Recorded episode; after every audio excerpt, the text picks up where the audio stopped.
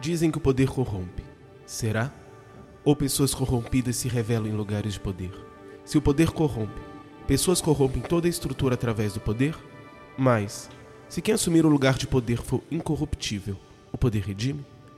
Poderá o corpo ser purificado se a cabeça for Cristo? Eu sou Vitor Medeiros e esse é o podcast Puro e Simples.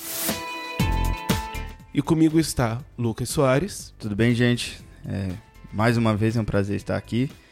Hoje é diferente, o prazer é maior, a alegria é maior, porque a gente está recebendo um convidado é, que eu gosto bem pouquinho, gosto quase nada dele, meu querido avô, é, pastor Elianai Cabral, e ele vai se apresentar um pouquinho, vai falar o, algumas coisas que ele tem feito, o pouco que ele tem feito aí no Reino de Cristo para ajudar a gente aí.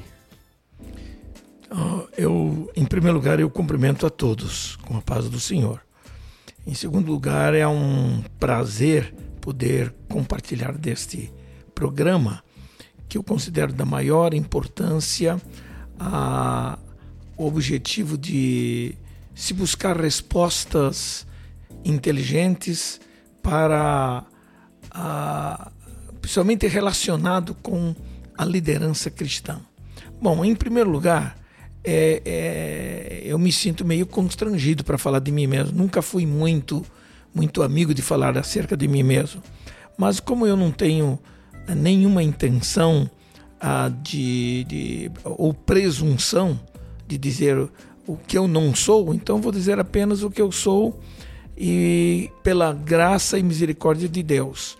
Hoje eu tenho um ministério respeitado no Brasil todo dentro da Convenção Geral das Assembleias de Deus no Brasil, onde fui eleito primeiro secretário da mesa diretora. E além de ter a minha atividade, é, vamos dizer, minha, minha atividade burocrática e de política eclesiástica no bom sentido, como primeiro secretário, há, há muitos anos eu exerço uma atividade que é a paixão maior da minha vida: escrever e trabalhar com textos bíblicos. Como comentador de revistas de escola dominical, hoje há, há muitos anos, sou o mais antigo dentro da Casa Publicadora até que escrevo, porque escrevo desde 1985. Inclusive, a última revista é que está em estudo, inclusive nesse trimestre, dentro do, do, do da casa publicadora apresentada é exatamente a lição que escrevi sobre o tabernáculo. É uma, uma revista que trata de assuntos relacionados com a tipologia bíblica. Fora disto, fui desafiado agora recentemente pela Convenção Geral e pela mesa diretora da Convenção Geral para assumir e suceder a, ao pastor Antônio Gilberto de saudosa memória, que foi não apenas um grande mestre, mas um grande referencial teológico é, dentro do movimento pentecostal como um todo. Porque o movimento pentecostal não é só a Assembleia de Deus. A Assembleia de Deus é quem ostenta a história mais longa, mais importante acerca disso. E e eu fui apresentado na última convenção que tivemos no mês de abril, em Belém do Pará, e eu fiquei assim, extasiado com a aceitação que o meu nome teve uh, entre os convencionais. Imaginem mais de 10 mil pastores presentes, uh, apoiando 100%, ficaram felizes entendendo que o meu nome era um nome ideal para suceder ao pastor Antônio Gilberto como consultor doutrinário e teológico das Assembleias de Deus. Então, o peso da responsabilidade aumentou, é uma das funções mais importantes hoje dentro da denominação, porque implica em é, responder é, a, ao pensamento da nossa teologia pentecostal no Brasil.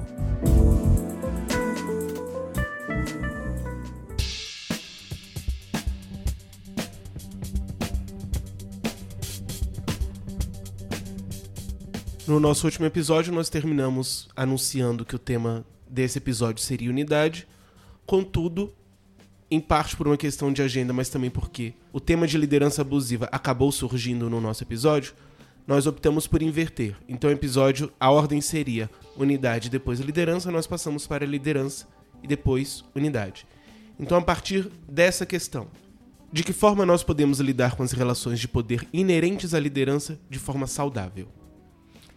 Bom, para começar, uma liderança cristã autêntica é aquela que obedece a determinados princípios deixados essencialmente pelo Senhor Jesus Cristo. Ele foi o grande modelo de liderança é, e alguns dos princípios que regem exatamente a liderança cristã deixada por ele envolve coisas como respeito, envolve coisas como humildade, envolve coisas como a, atitudes positivas para encarar os problemas do dia a dia.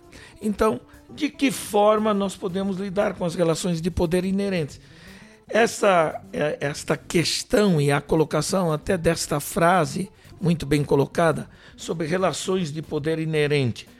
Todo poder inerente a uma liderança, ela, ela tem que obedecer ao princípio do respeito e da submissão à liderança a que está ligado. Nenhum poder inerente age isoladamente. Nenhum poder. É como a igreja. A igreja tem um líder principal. O líder principal é que é o pastor da igreja. Como princípio de autoridade, de autoridade eclesiástica, é baseado especialmente nós pentecostais e da Assembleia de Deus, nosso sistema de governo assembleiano obedece a um sistema episcopal.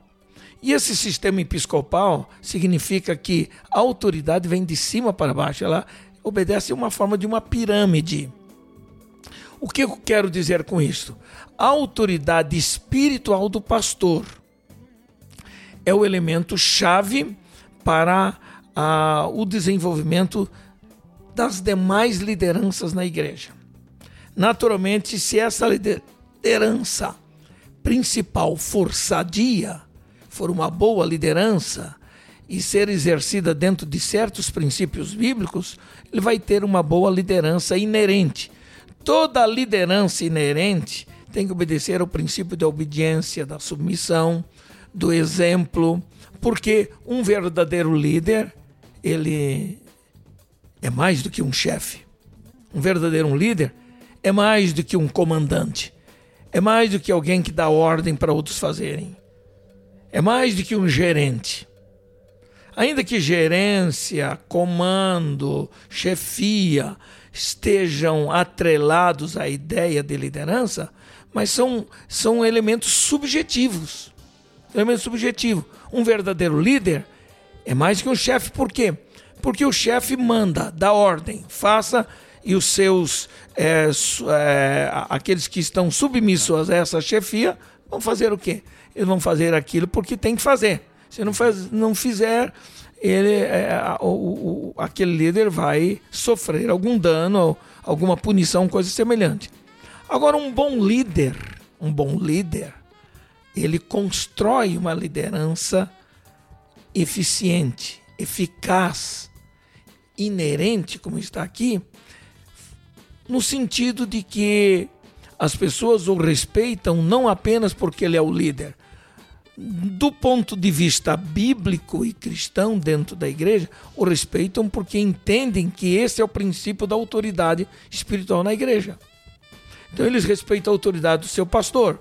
Se o pastor sabe exercer essa autoridade delegando autoridade, delegando atividade, conversando. Por isso, um verdadeiro líder não manda, não comanda exatamente. O verdadeiro líder, ele, ele persuade os seus liderados, ele persuade os seus liderados a fazerem um determinado trabalho e a fazerem isso de modo espontâneo faz pelo prazer de fazer. Se o chefe simplesmente chegar e dizer faça isso, o elemento pode fazer, o liderado pode fazer. mas não fará com o mesmo ânimo, com a mesma alegria, certo? Fará apenas por um princípio de obediência. Mais do que obedecer é o prazer de fazer. E esse prazer de fazer alguma coisa que o seu líder orienta para fazer implica nessa capacidade de que envolve carisma, que envolve linguagem, que envolve o modo de fazer. O verdadeiro líder não diz assim, vai e faça. Ele disse, vamos fazer? Uhum. Vamos trabalhar juntos? O que, que você acha disso? E então ele vai e faz junto. Esse é o segredo. Então, é, a forma de lidar implica essa capacidade de, de você desenvolver essa relação positiva de não apenas de comunhão espiritual, não apenas de chefe e de liderado, mas a relação de amizade, de confiança, de respeito à autoridade a que o, lider, o liderado está submisso. Envolve, na verdade, essa pergunta tem uma é uma uma pergunta de uma profundidade enorme. Ela tem uma riqueza enorme. Eu podia falar muito, até porque eu dou seminários no Brasil inteiro de liderança. Eu tenho umas oito, dez apostilas diferentes de estudos só sobre liderança. E uma delas é, é o que eu chamo de o perfil ético do líder cristão, que envolve a relação entre líder e liderado. E todos aqueles elementos que envolvem qualidades morais, espirituais, que requer tanto da parte do líder quanto do liderado para uma relação positiva, para uma relação eficiente. É, o senhor tem, o senhor, claro, tem mais autoridade para falar em relação a isso do que muitos outros. E eu acredito que na igreja hoje, não só na nossa igreja local, mas na igreja no geral, talvez no Brasil, é, tem sido cada vez mais difícil encontrar líderes dessa forma, que trabalhem dessa forma, que trabalhem de uma forma saudável é, para o bem da, do geral, para o bem do corpo de Cristo, não para ele crescer ou para ele conseguir alguma, algum tipo de vantagem. E tem sido, e eu, e claro que o senhor pode falar melhor sobre isso, mas é, a forma como eu enxergo é que talvez tenha sido a falta de preparo do próprio líder. Sem então, dúvida. Ele, ele passa esse ensinamento errado para o próximo e, e as, sucessivamente é, líderes é, é, não saudáveis são formados, talvez. Sem dúvida. Uma, uma má liderança não vai produzir bons líderes. A liderança, para ser sadia, ela tem que ser preparada, porque nenhum líder nasce feito.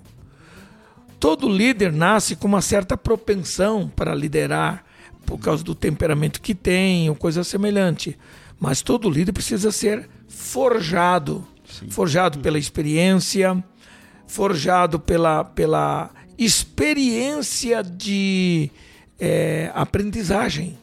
A gente aprende ao longo da vida. Entende? Então, um bom líder, ele precisa ter uma boa preparação. Na verdade, na igreja, o líder principal, começando pelo pastor, é necessário que o pastor, independente do seu temperamento, ele tem que aprender a usar o seu temperamento de forma positiva, com domínio, com equilíbrio, mas sabendo o que está fazendo. Ele precisa ter boa preparação. Para ter uma boa preparação, ele deve ter uma. uma ele, ele precisa ter uma visão é, de, de mundo, uma visão das pessoas. Caso contrário, um líder, entre aspas, uhum. que não forma um bom, bons líderes, os chamados líderes inerentes, eles tendem a, a fazer o quê? Tendem a desenvolverem uma atitude egoística, uma atitude isolada, uma atitude independente. Na igreja não pode existir isso, porque o grande segredo de uma verdadeira liderança é fazer com que todos os liderados tenham um mesmo parecer. Linguagem bíblica. Tenham uma mesma ideia, obedeçam aquilo. As pessoas podem ter ideias diferentes. Se essas ideias não se chocarem com as do líder principal, tá ótimo. Agora, quando um, um eu, eu, eu, eu, no dia a dia pastoral, eu já me deparei com gente que diz que egoisticamente dizer não. Eu aqui eu, eu sou livre para pensar o que eu quiser, para fazer o que eu quiser. Eu penso assim, não sou obrigado a pensar igual o meu líder principal, não sou obrigado a pensar igual o meu pastor. Ele é obrigado a fazer o quê? Nada. Então um elemento desse tem que sair fora. Ele é, um, um ele é, um, é uma semente perniciosa e negativa. Ele tem que aprender a respeitar. Até mesmo que no campo espiritual, no campo espiritual, se um elemento desrespeita a autoridade espiritual, ele induz outros a também a desrespeitarem. Sim. Por isso, nenhuma liderança inerente, que é a chamada o, a, o papel dos liderados, pode ser independente. Nenhum é dono do seu nariz. Todos obedecem a um princípio. Agora, o bom líder faz isso. Ele constrói, ele faz, ele vai descobrir com quem pode. Jesus deu esse exemplo. Jesus deu esse exemplo. Como é que Jesus pega um Pedro com uma, uma, um, um, um, uma, um temperamento, uma, um temperamento tempestivo, forte, porque Jesus conseguiu perceber em Pedro a força da personalidade que ele tinha para ser o grande líder no início da igreja lá, no, lá alguns anos depois. Certo? Mas até chegar lá, Pedro passou por todo um processo. Começa pelo nome dele, né? Pedra. Pedrinha, na verdade. Pedrinha? É, porque na verdade quando ele, Jesus, é, é, foi, foi questionado, né? Perguntaram para ele sobre quem era Jesus, ele pergunta: quem dizem os homens serem o filho do homem? Que falam acerca de mim? Ele diz: ah, uns dizem que tu é João Batista, outros dizem que tu é Elias, outros dizem que tu é o Jeremias ressuscitado e tal. Muito bem, ótimo. E vós, quem dizeis que eu sou?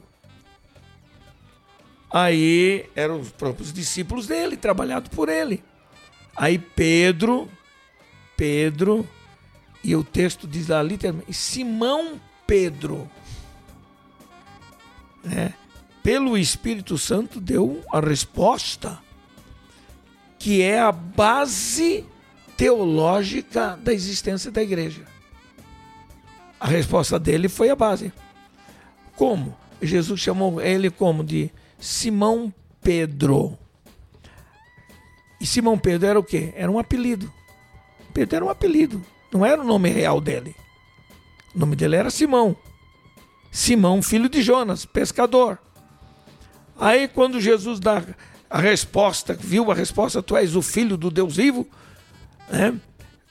E Jesus percebeu que foi o Espírito Santo que o ajudou a dar essa resposta. Ele disse: Simão, filho de Jonas, ou Simão Barjonas. Chamou agora pelo nome de origem e não pelo tiro. Tu és Pedro, ou seja, tu és uma pedrinha pequena. É uma pedra lascada, vamos dizer assim. Pedra lascada da rocha, pedra tirada da rocha. Tu és Pedro, mas sobre esta pedra, qual pedra? Aí fala de. A, a, a, o nome de Pedro quer dizer Petros. Petros quer dizer pedrinha pequena ou pedra lascada, ou pedaço de pedra. Uhum. Mas Jesus, sobre esta pedra, e a pedra, então aparece lá no original com a Petra. Há uma diferença entre Petro, pre, Petros e Petra. Petra é rocha maciça.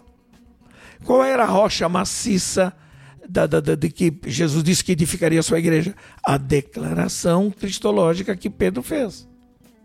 A Igreja Católica prefere dizer que foi sobre Pedro. E Pedro se uhum. tornou a pedra principal para a construção da igreja.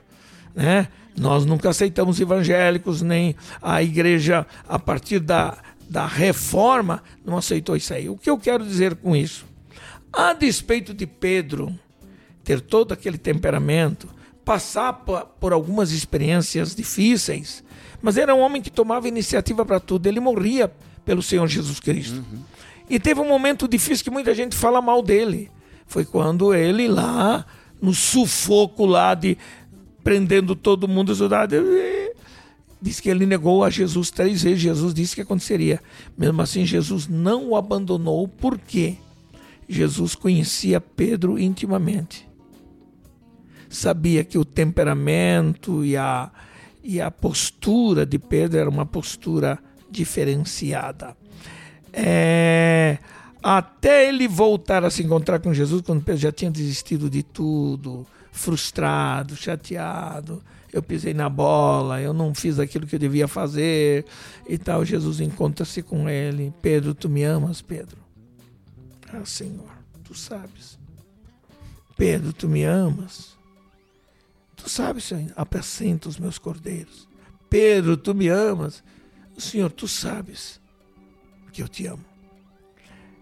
Na verdade, Jesus estava reforçando a ideia de que, olha, a despeito de tu teres pisado na bola lá atrás e por um momento de fraqueza humana, eu não desisti de ti, eu não te abandonei.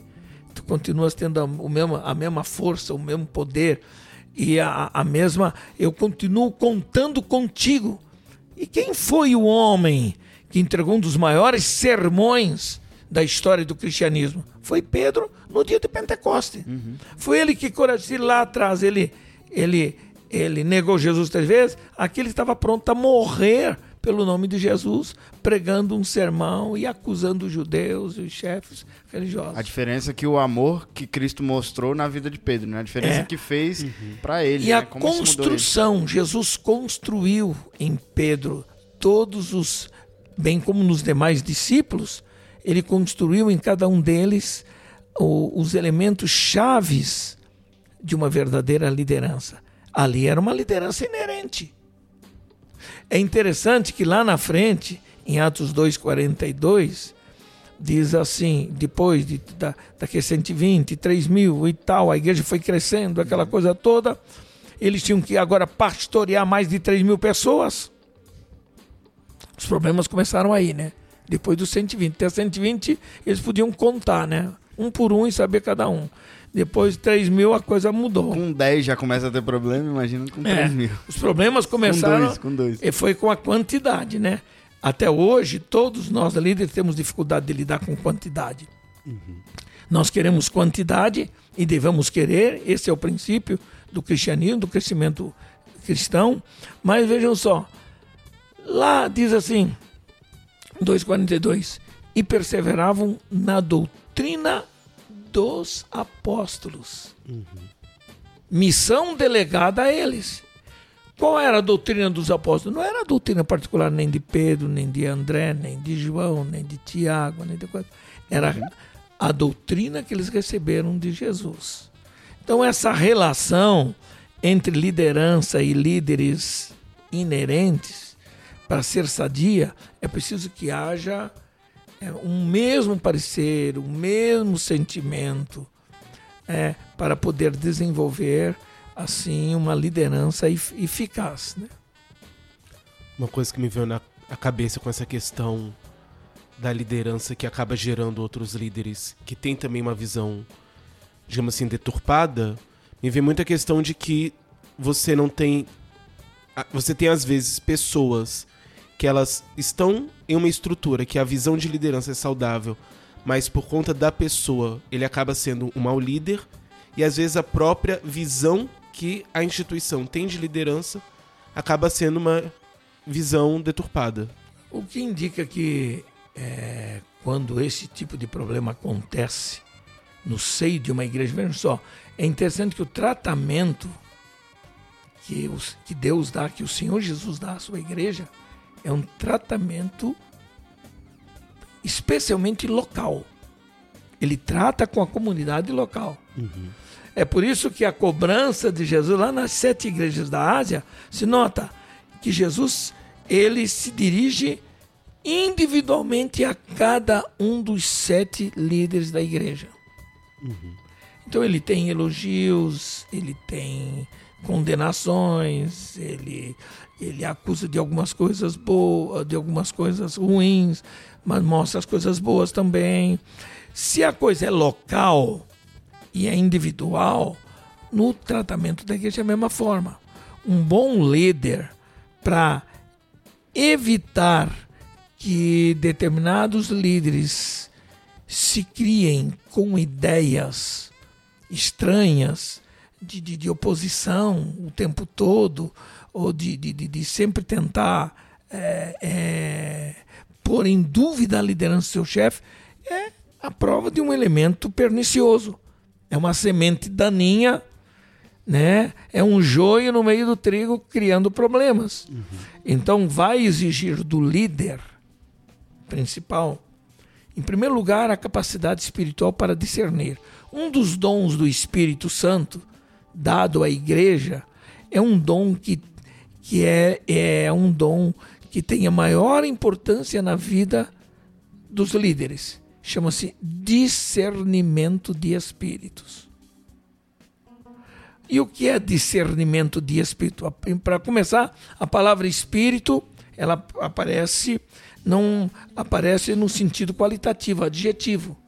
O que indica descobrir qual, alguma coisa qualitativa do que está por trás da, do espírito de uma pessoa. Por exemplo, discernir, ver claramente, é ver aquilo que está por trás do véu. O véu impede você de ver a, a realidade. Mas o Espírito Santo, ele nos habilita a vermos além do véu. Ou seja, além de, daquele obstáculo. Perceber o que está por trás do Espírito. Algumas vezes o Senhor me deu vitória em algumas situações de pegar líderes com tendências rebeldes, líderes querendo aparecer, líderes querendo se opor e aquela coisa toda, a, a, a, a minha salvação foi a ajuda do Espírito Santo nessa hora.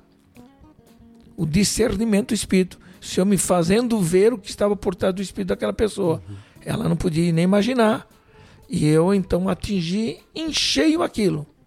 Para dizer, o que, que estava acontecendo e a pessoa então é, chegar à conclusão de que ou ela mudaria ou sairia fora, né? Uhum. Ou sairia fora. Porque você não é obrigado a conviver. Veja só, Jesus tinha um grupo de homens, de 12. Mas houve um tempo que mais de 70 discípulos de Jesus Sim. que andavam por onde Jesus andava. Aqueles restantes, além dos 12, a relação deles com Jesus era diferente. Mas o investimento de Jesus era em cima dos doze. E entre os quais ele tinha até um Judas Iscariotes. Que teve o seu momento positivo também. Que acreditou que Jesus era o Messias prometido. Mas que depois deixou-se dominar por um sentimento malicioso, de maldade. O diabo se aproveitou disso para ele se tornar aquilo que a Bíblia usa uma, uma linguagem muito forte para se tornar o filho da perdição. Quando ele se arrependeu já era tarde demais. Mas ele foi um cara de pau enorme, que na hora de prender Jesus lá e atrás foi ele quem os conduziu lá no Monte Getsemane e para dizer: "Mestre". Aí dá um beijo porque ele tinha feito esse trato. Uhum. Tudo por causa de 30 moedas de prata.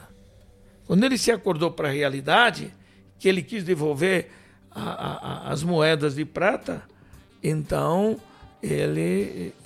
Ah, agora já era, meu filho, já está na nossa mão. Essas moedas aqui não servem para nada para nós, não é isso aqui que a gente quer. Queria aprender ele, você contribuiu. Uhum.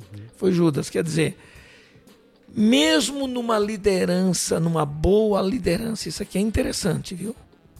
Mesmo numa boa liderança, você pode se deparar com alguns líderes que estão ali usufruindo dos mesmos direitos, das mesmas benesses daquela liderança, mas que tem uma tendência perniciosa de influenciar negativamente colegas e outras pessoas a pensarem diferente, a se levantarem, a se oporem coisa semelhante. Né? Por que, que você que é o líder e não eu? Eu que devia estar no comando. Chega! Eu tô no comando.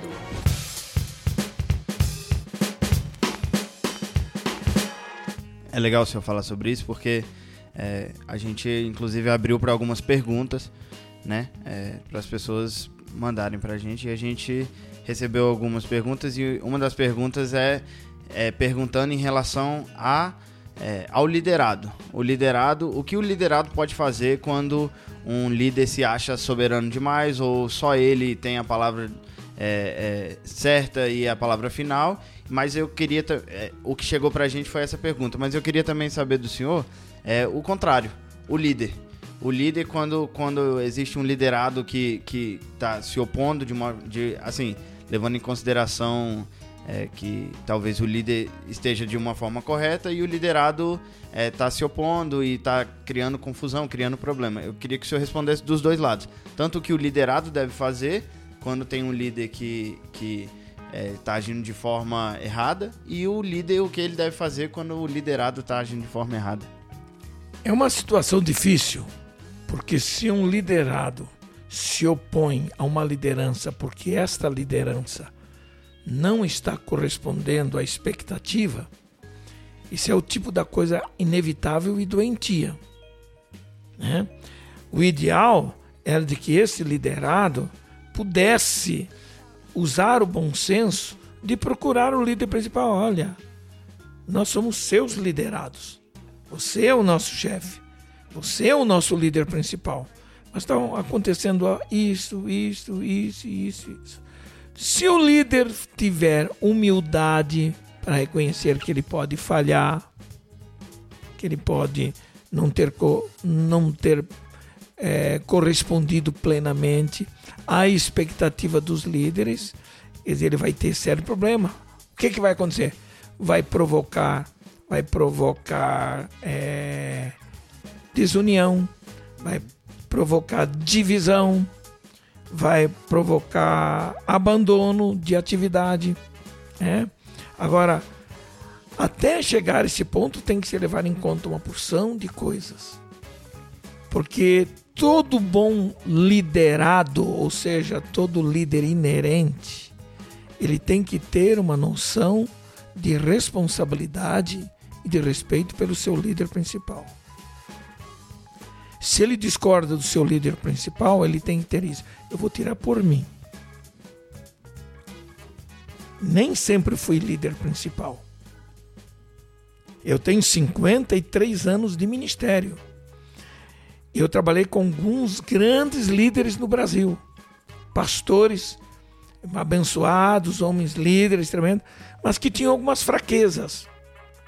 Um deles tinha a fraqueza de de se deixar levar pela conversinha fofoqueira de algumas pessoas que ficavam jogando para cima dele determinadas situações, é, falando mal do de outro para tentar desfazer do outro, descalçar outros assim. E esse líder principal tinha a fraqueza de se deixar levar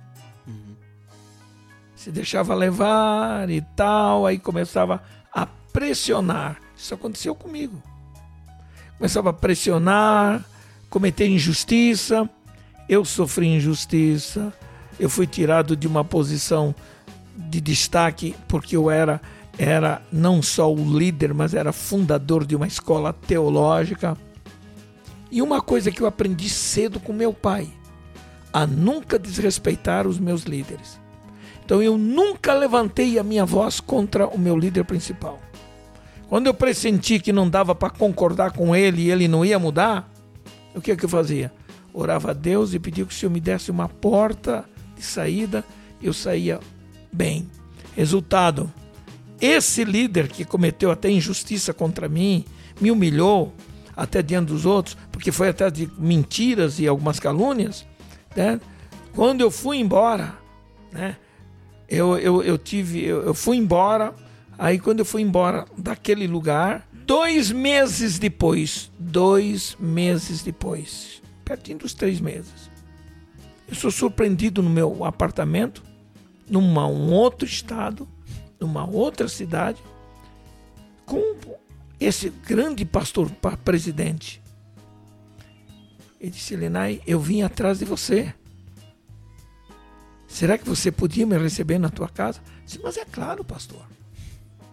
Recebi com o mesmo carinho, Fiquei muito magoado com ele porque ele, ele não soube respeitar a mim, ele não parou para me ouvir, ele preferiu ouvir aquela gente. Tudo bem, veio. Aí eu vi o velhinho, um homem de Deus, chorando. Disse: Eu vim te buscar. Eu te quero de volta. E dessa feita eu quero, te quero mais do que diretor da escola. Eu te quero como a primeira pessoa, o meu primeiro vice-presidente no campo. Porque eu descobri que tu eras fiel.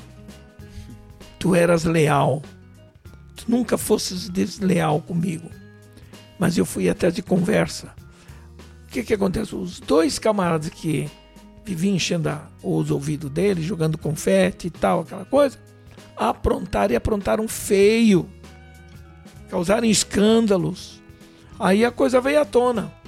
Quando a coisa veio à tona, o chefe descobriu. Claro que eu não voltei, porque eu já estava num outro lugar, mas eu continuei amigo do pastor e com uma vantagem de hoje, quase 40 anos depois, hoje, eu poder ter minha consciência limpa e tranquila, ser querido nesta mesma igreja, ser querido da família desse pastor. Esse mesmo pastor disse: então, se você realmente me perdoou, Helenai, eu quero que você volte. Eu vou voltar, pastor, vou estar lá com o irmão. Fui, me recebeu assim, lá nas alturas. Porque o tempo que eu trabalhei com ele, eu fui leal. Então, o que, que eu quero dizer com isso? Por essa experiência pessoal. Eu era um liderado. Eu tinha uma liderança inerente. Mas eu tinha, eu podia ser um rebelde enorme. Porque eu tinha duzentos e poucos alunos na escola comigo, sob a, a minha orientação, e ainda eu tinha 103 pastores que faziam um curso intensivo de teologia comigo. Eu, eu, eu recebi ofertas para me rebelar, para dividir a igreja, mas nunca entrei por esse caminho.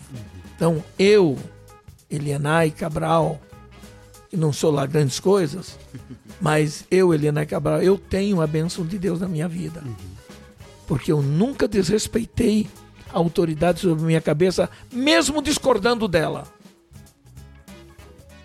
E isso não aconteceu uma vez só, não. Aconteceu uma segunda vez. Eu tive uma outra experiência dura para mim. Eu, querido da igreja, fazendo um grande trabalho e sempre fazendo questão de dizer, pastor, não duvide da minha lealdade ao irmão. Eu não vou fazer nada para ter o meu nome ostentado. Para mim, aqui, o meu líder é o senhor. Não duvide disso. Ele começou aí com umas ideias, começou depois de algum tempo e tal.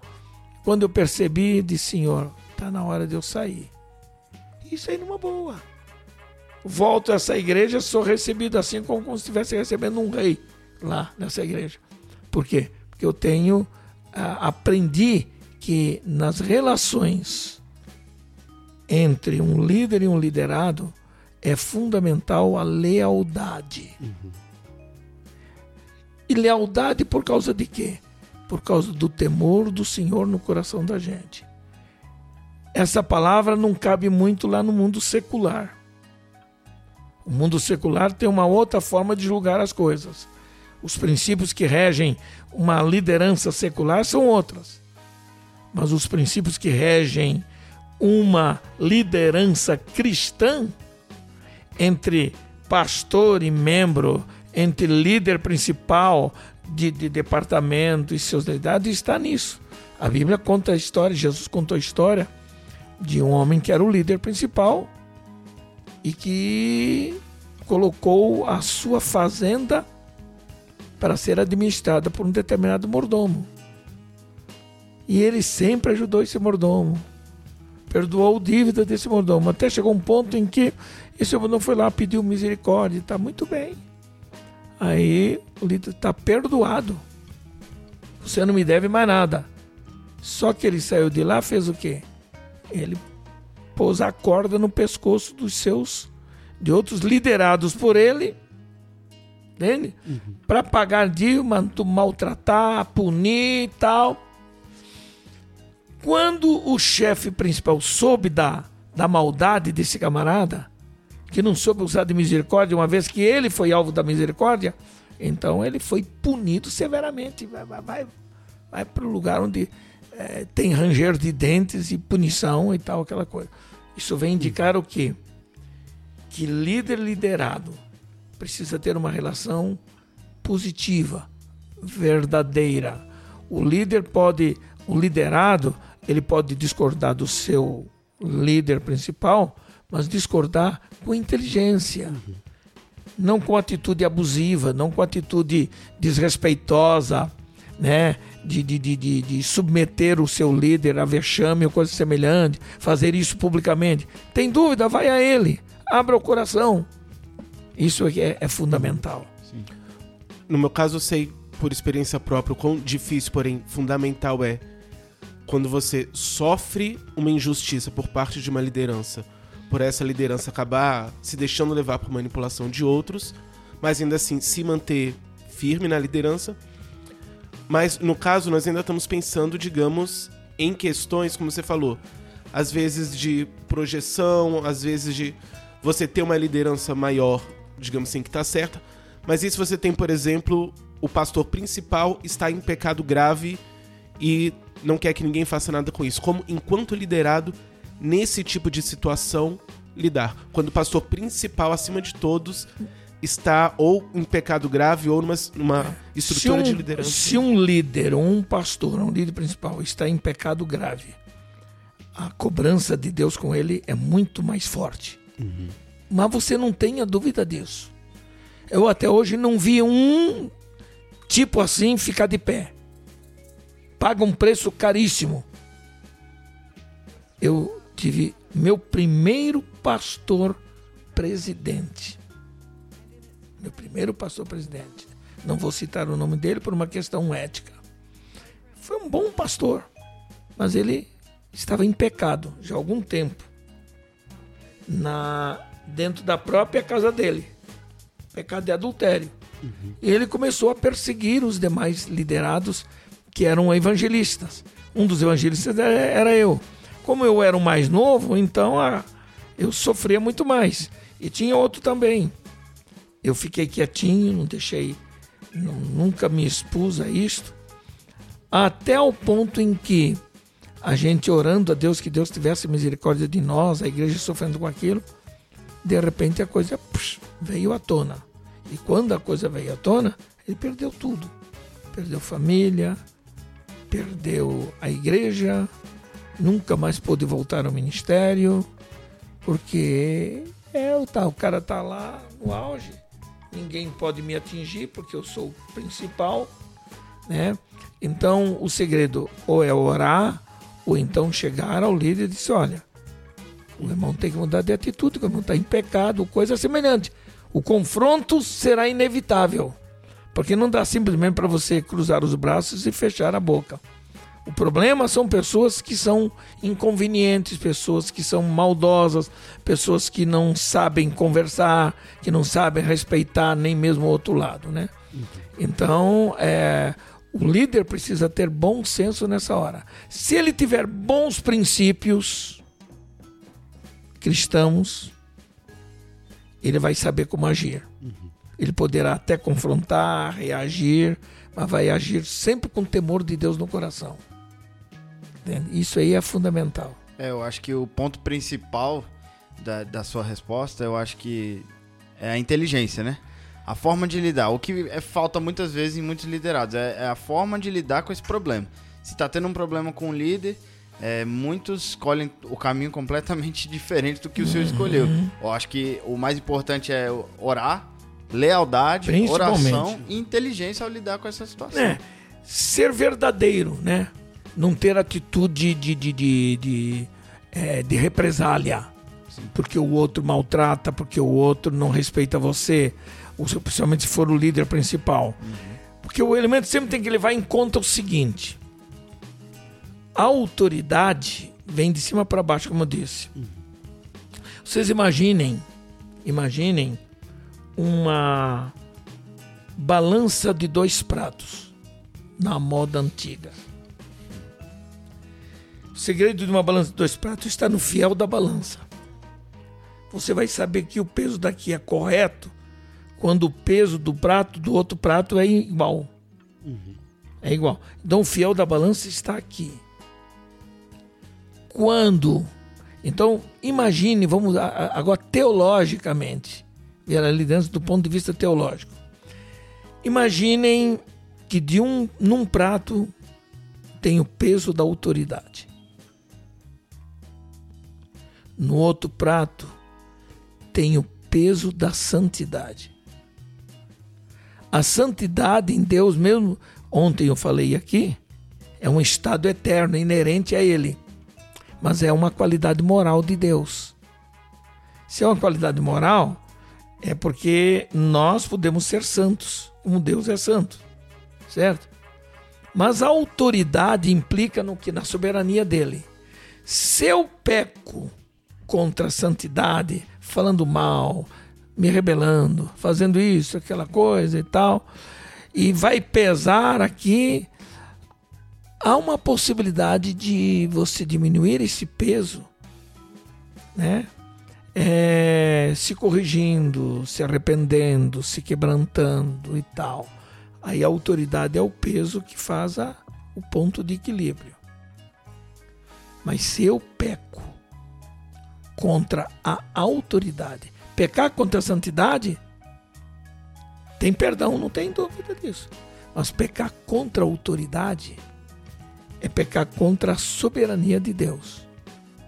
Se ela é perfeita, ela é completa, ela tá, aqui a barra fica pesada. É por isso que quando alguém é, alguém é, comete um problema, ou seja, um líder pesa na balança, ele está sob a égide da autoridade maior. Se eu afoitamente, irresponsavelmente, carnalmente, me levantar contra aquela autoridade aqui, de forma irracional, o que, é que acontece? Eu vou então afetar a autoridade.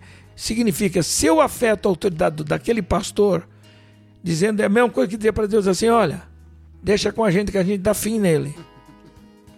Mas Deus está dizendo: esse assunto é meu.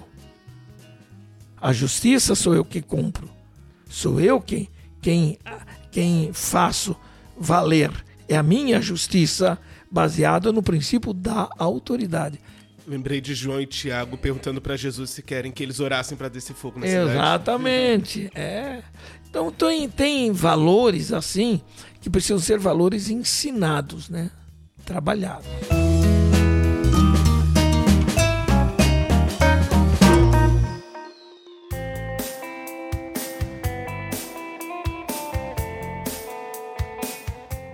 Por essa causa te deixei em Creta, a fim de que regulasses o que ainda faltava e que estabelecesse presbíteros de cada cidade, assim como eu te ordenei. Se alguém é inculpável, marido de uma só mulher, tendo filhos crentes, que não são acusados de dissolução, nem são insubordinados. Pois é necessário que o bispo seja inculpável, como despenseiro de Deus, e não seja obstinado, nem irascível, nem dado ao vinho, nem espancador, nem amigo de sorte das ganâncias, mas que seja hospitaleiro, amigo do bem, circunspecto, justo e que se governe a si mesmo, sempre mantendo a palavra fiel, que é a segunda doutrina, a fim de poder exortar na sã doutrina e convencer aos que contradizem. Tito 1, do 5 ao 9. A partir desse texto, minha pergunta é: quais são as qualificações de um líder? Para começar, essas qualificações aqui são dados geralmente elas são direcionadas a, geralmente a um pastor de igreja, a um líder principal, que pode ser o bispo, o sentido é o mesmo, o bispo.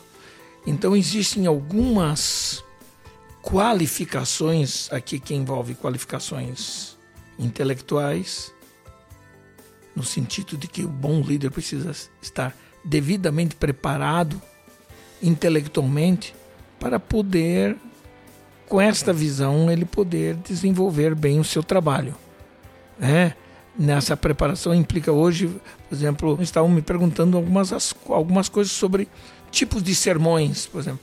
É claro, tipos de sermões, a forma de pregar, a forma de você organizar um sermão, a forma de você organizar um estudo bíblico implica o que? Uma preparação intelectual.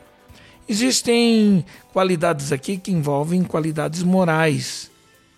Essas qualidades morais diz respeito a tudo aquilo que um homem, especialmente um líder, precisa ter no sentido de é, corresponder a uma expectativa é, da, do, dos liderados que os liderados possam dizer nós podemos confiar nele. Ele sabe ele sabe se conduzir de forma e aqui está dizendo além da preparação é, não só intelectual existe a preparação também pastoral por isso Paulo diz para ele que ele deveria ficar lá para quê? Para pôr as coisas no seu devido lugar e para alcançar outras cidades adjacentes com os chamados presbíteros. Os presbíteros eram um tipo de pastores locais.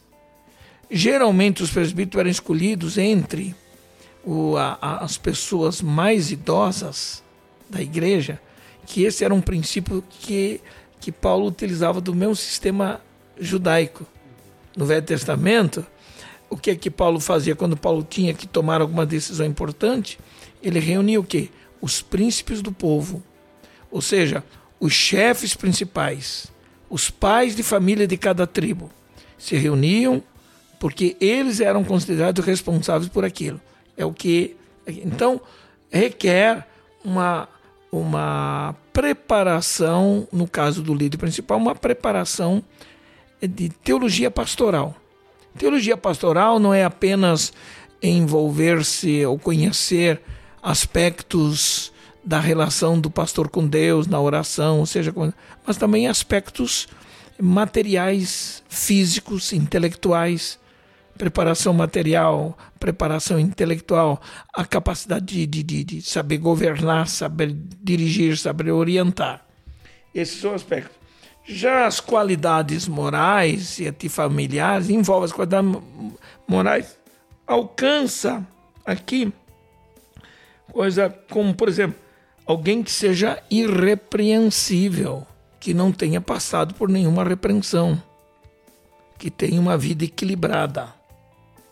Porque uma pessoa que não é irrepreensível é uma pessoa que tá, nunca se pode confiar plenamente, porque está todo dia mudando da, da forma de ser e tal.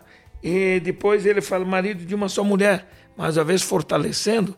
Quando ele diz aqui, é porque naquele tempo ainda existia aquela questão legal de que um homem, se ele podia manter duas esposas ou três e pudesse sustentá-las, debaixo do teto da casa deles, elas eram respeitadas. Paulo depois ele procura melhorar isso mostrando que é importante que o homem tenha, seja marido de uma só mulher, não tenha duas, três e tal. Para ser um líder não é uma boa, é uma boa. Os anos se passaram, essa, essas coisas foram se é, modificando, melhorando, etc. e tal. Muito bem. Ah, de, fala de filhos crentes, ter filhos crentes que não sejam acusados de dissolução como é que um homem, um líder principal, pode ser um líder na igreja, falando para a família, orientando família, orientando pais, quando ele mesmo não tem domínio sobre a própria família? Quando os filhos não são. Não vai ter moral para isso. Então, aquela ideia que o que importa é o homem em si, é a pessoa em si, está errada. Existe uma, uma relação de responsabilidade. Então o homem tem que ter boa família, tem que ser é, uma família, pelo menos que teme a Deus, junto com ele. Aí diz mais ainda. Ah, depois ele vai para frente, né? Quando ele fala do bispo, está falando do líder principal, geralmente aquele que tem um bispo, é aquele que tem uma supervisão geral, que cuida não só de uma comunidade, mas tem várias comunidades que estão sob a supervisão dele, que ele seja irrepreensível e seja irrepreensível e diz como despenseiro de Deus. Sabe o que quer dizer isso? Despensa diz respeito a um determinado lugar em que você guarda provisões para uma casa, para a manutenção de uma casa. E ser despenseiro de Deus implica em ser despenseiro de um tipo de, é, de materiais que implicam a manutenção do povo de Deus, ou seja, é o caso do estudante, é o caso do, do, do, do, do, é, do pastor que estuda, que se prepara, que ora, que busca de Deus. Como é que eu vou ter alimentos nutritivos para o meu povo, saudáveis, se eu não for um bom se eu não for um bom cuidador da dispensa de Deus. Eu gosto muito de atribuir isso aí ao que Paulo falou para Timóteo. E ele ligou a dispensa à palavra depósito. Ele diz: guarda o bom depósito que te foi confiado, que aprendeste desde a tua meninice. Esse depósito diz respeito a tudo que ele aprendeu de Paulo. Em termos de doutrina cristã, de conhecimento da palavra de Deus, ele aprendeu. Então, um dispenseiro, aí tem mais assim, é, não ser irracível ou iracundo, ou seja, o irracível é aquele, é aquele tipo de gente que não ouve ninguém, que não aceita conselho, que não se submete a ninguém, que ele sempre tem a mania de, de, grandeza, de superioridade, ele é melhor do que todo mundo, ele sabe mais do que todo mundo, então ele não ouve a ninguém. Isso é o tipo irracível, o teimoso, elemento teimoso. Né? Aí nem dado ao vinho, aqui não está proibindo beber vinho, mas tá de, porque o vinho era uma bebida típica daquelas regiões da Ásia Menor. Mas está dizendo que a pessoa que é dada ao vinho é a pessoa que tem tendência para bebedice, para se embebedar e que não tem domínio para tomar uma taça de vinho como, como quem toma uma, um remédio. É? Se a pessoa tem essa dificuldade, é melhor não beber. É melhor não beber. Aí tá falando assim, ó, mais nem espancador, elemento violento, tanto em casa como também na, na igreja. É, nem cobiçoso de torpe ganância. Ou seja, a visão pastoral tem que ser uma visão não financeira. A visão pastoral tem que ser uma visão onde as finanças requerem uma administração correta, fiel, necessária para a igreja, mas ele não pode ser um ganancioso que fica ali esperando para ver o que, que tem para tirar proveito disso. Não pode ser um ganancioso. Mas diz o que mais lá? Ainda bem, ser hospitaleiro nem se fala. Como é que um pastor pode ser um bom pastor, um líder pode ser um bom líder se ele não saber ser hospitaleiro? Saber receber na sua casa, saber receber bem as pessoas. Ah, amigo do bem, nem se fala, né? Ser sóbrio. Ser sóbrio aqui, a palavra sobriedade não tem nada a ver com é, o papel daquele que, que, que, que, deixou de beber. Não. Ser sóbrio é ser equilibrado. Isso. É ser sério nas coisas que faz. Isso é, isso é sobriedade. Mas justo né? ser justo, ser correto. Né? Não podemos ser mais justos do que Deus, né? Não podemos ser mais justos do que Deus, mas piedoso, temperante. Ou seja, temperante é aquela pessoa que saiba, viu? Não leva tudo na ponta da faca. Não leva tudo na, na, na, na no pau da goiaba. Comigo eu sou assim, eu aprendi assim, eu não vou mudar e tal. Não a gente tem que ter ser maleável, a gente tem que ser perdoador, a gente tem que suportar até desaforos de alguns para poder por, por qual objetivo? Para poder salvar a alma daquela pessoa, pelo menos. É? Mas aí depois diz outra no versículo 9 diz: retendo firme a palavra fiel, que é conforme a doutrina. A palavra fiel diz respeito à essência da doutrina cristã. Daquilo que você aprendeu sobre salvação, sobre pecado, sobre, sobre a vinda de Cristo, sobre, enfim, vários aspectos do comportamento cristão. É reter a palavra fiel. Né? A palavra fiel baseado no quê? Na doutrina. Doutrina não é aquilo que muita gente imagina. Às vezes, antigamente, quando se falava eu vou ao culto de doutrina, as pessoas tinham medo, porque achavam que o doutrina era um culto só para levar o rei nas costas, por, por questões de, de costumes, né? disso e daquilo. Não. Doutrina é a essência da teologia. Doutrina é a prática da teologia. A teologia que oferece a doutrina da, da nosso, do nosso comportamento. E mais, para que seja poderoso, seja uma pessoa para ser poderoso, poderoso não com um sentido negativo, mas no sentido de ter autoridade espiritual. Ter autoridade espiritual. Esse que é o que o texto quer dizer. Tanto para exortar na sã doutrina. O que é exortar na sã doutrina? É corrigir os excessos, as extravagâncias, porque naqueles tempos as igrejas asiáticas elas recebiam muita gente que veio do mundo gentil, cheio das, dos maus costumes, das velhas ideias. E naquele tempo, só para vocês terem uma ideia, a, havia uma, uma, uma, filosofia que influenciava fortemente a, o mundo de então. Era uma filosofia grega chamada gnosticismo. E o gnosticismo tinha a, a, a presunção de se achar superior eles entendiam que eles tinham uma sabedoria que era superior. Então, o que que faziam? Eles negavam, por exemplo, as duas naturezas de Cristo. Uhum. Eles negavam, por exemplo, eles, eles ensinavam que carne e espírito são completamente separados, que com a carne eu sirvo a carne, que com o espírito eu sirvo o espírito.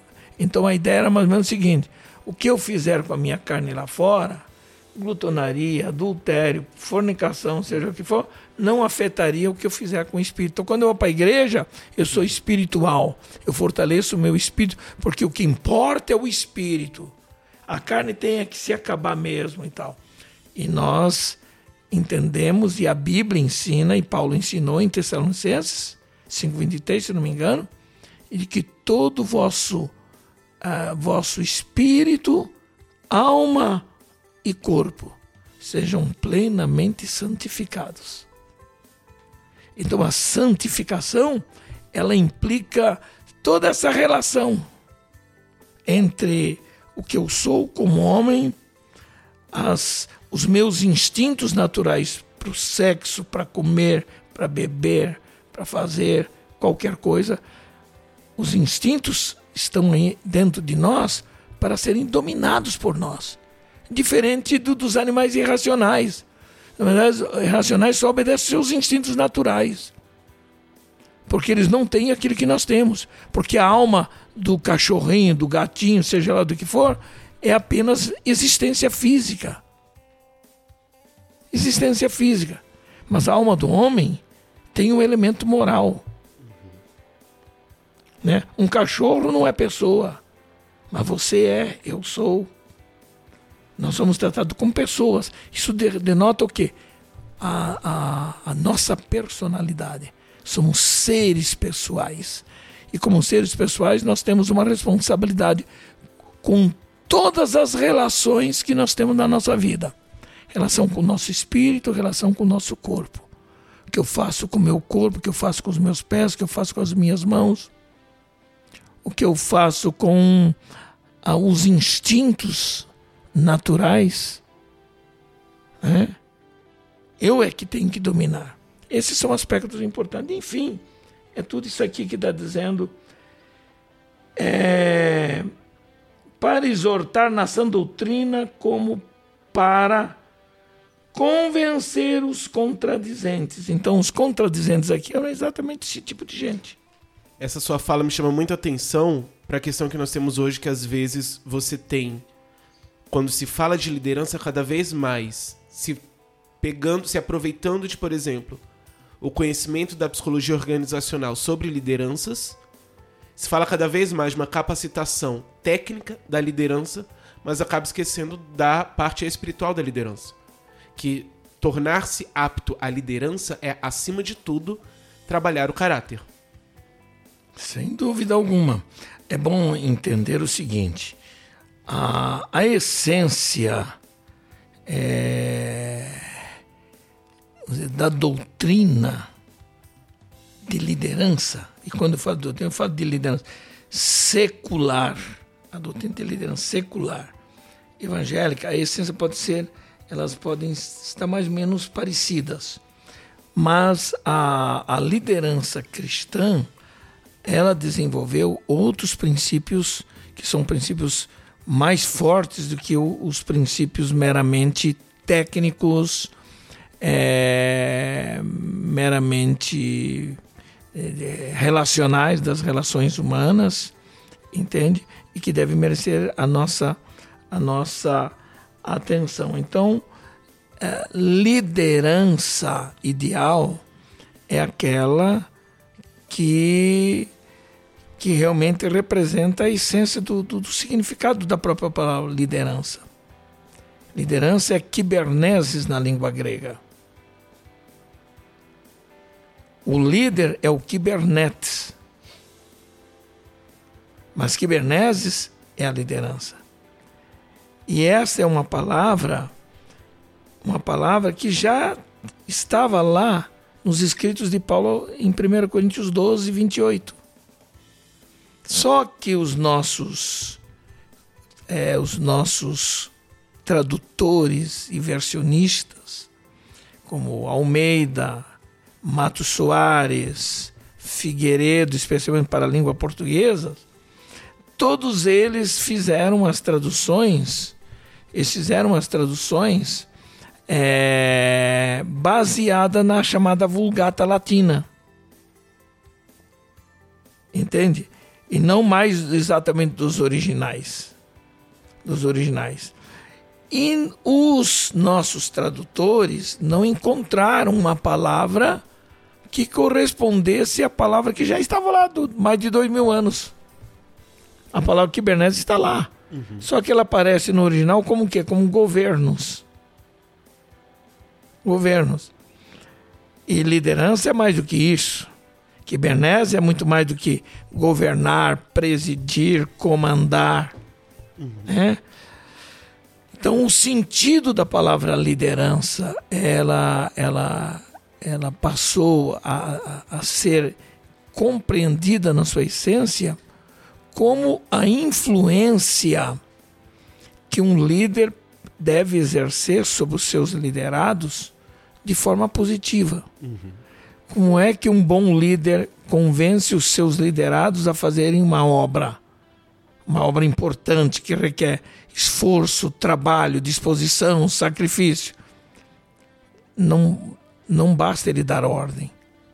Não basta ele comandar e dizer faça isso, vamos fazer aquilo. Não ele precisa ter uma influência positiva, no sentido de convencer, aí envolve linguagem, preparação, para ele influenciar. A palavra influência é a palavra que melhor corresponde ao significado da palavra liderança, uhum. certo? Então, a partir de então, é que o elemento desenvolve uma, uma relação positiva. Nós cristãos, temos na Bíblia não como um livro obsoleto e ultrapassado. Nenhum livro no mundo é mais atual do que a Bíblia Sagrada. Nenhum. Isso é o reconhecimento até mesmo de filósofos, de historiadores e de muito, muitos escritores famosos e tal, que chegaram a essa conclusão. É um livro sempre atual ainda que ele trate de histórias com costumes e hábitos eh, temporais daquele passado, a essência de cada história é uma forma especial de Deus ensinar uhum. a, a nossa a geração atual. A geração atual. Então, liderança cristã tem essa vantagem. Ela é, uma, ela é bem mais positiva do que a liderança secular. Uhum porque ela é muito mais do que uma liderança técnica.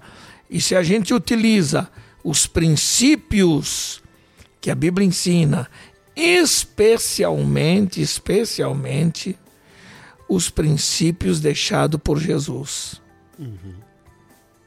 Eu tive o cuidado de preparar um material sobre a liderança de Jesus com seus discípulos. Eu descobri coisas fantásticas. Coisas fantásticas. E coisas tão fantásticas que alguns métodos utilizados por Jesus jamais seriam ah, utilizados pelo sistema mundano lá fora. Uhum. Esse, é um, esse é um elemento forte que a gente tem que levar em conta. Só comentando que trazer essa questão do sentido da palavra no original ajuda muito a entender a ideia que o senhor trouxe no início sobre o líder como aquele que traz a visão, porque é uma palavra que eu vi muito quando eu fiz grego na UNB, que era o grego antigo, que é justamente o capitão do navio. Então é aquele que vai dar a direção. E o grande segredo é porque na etimologia da palavra Kiberneses, ela é baseada nessa, nessa lenda, nessa história de um condutor de uma embarcação. Uhum. Nem fala do trabalho braçal dos kibernetes, né? Que trabalham nos remos, aquela uhum. coisa do sistema antigo. Mas está falando do papel do líder daquele que comanda o seu barco, o timoneiro, uhum. o capitão, que é aquele que conduz o seu barco por águas. E nessas águas, o segredo está em que ele conheça as águas por onde ele vai transitar. Aí está o segredo uhum. da liderança. Eu só só para ajudar, eu fui e andei pelo Rio Paraguai rio acima e tal, um rio cheio de jacarés, de peixes, de aves, de bichos, de tudo que você possa imaginar ao lado. E nesse nessa experiência nós fomos num barco, um barco maior, né, que era da igreja lá em é, no Mato Grosso do Sul, já na, na divisa com, com, com a Bolívia também. Aí é, o capitão desse barco, para poder conduzir o barco, ele tinha que ter uma licença da, da, da Marinha. Uhum. Ele tinha que ter uma carteirinha especial de, de direção de um barco. Aí nós entramos no barco e fomos rio acima. Um calor enorme e tal. Aí de vez em quando eu saía lá do, do, do convívio da turma, conversando, e subia lá para perto onde estava o capitão num lugarzinho separado e ele está aqui conduzindo. Aí eu percebi que o capitão, ele de vez em quando ele levava e conduzia o barco mais para para a lateral do rio pertinho, ou para a esquerda, ou para a direita, outras vezes no meio. Aí eu fui lá em cima e comecei a perguntar a ele: por que que o senhor sai daqui dessa rota no meio e vai lá para a beirada, perto da beirada. Aí ele disse, porque aqui no meio, naquele lugar lá, ele mostrou, apontou para mim. Você está vendo aquele redemoinhozinho de água lá na frente, no rio? Ali tem uma ilha submersa. Tem pedra, tem uma ilha. Se eu conduzir o meu barco de forma direta, eu vou encalhar ali. Eu vou ter problemas, vou quebrar o barco. Então eu tenho que desviar dizia dos recifes submersos, das ilhas submersas, para ir em segurança. Assim é a liderança. Um líder não pode ser um. Vamos usar a, a expressão bíblica. Não pode ser um neófito. Uhum.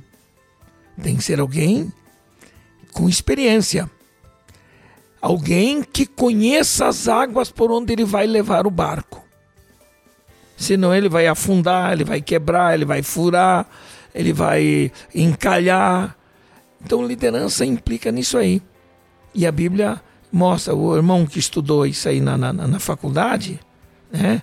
É, certamente o grego antigo traz essa, essa coisa, essa coisa uh, especial da, da, da, etimologia da palavra liderança, kiberneses, né?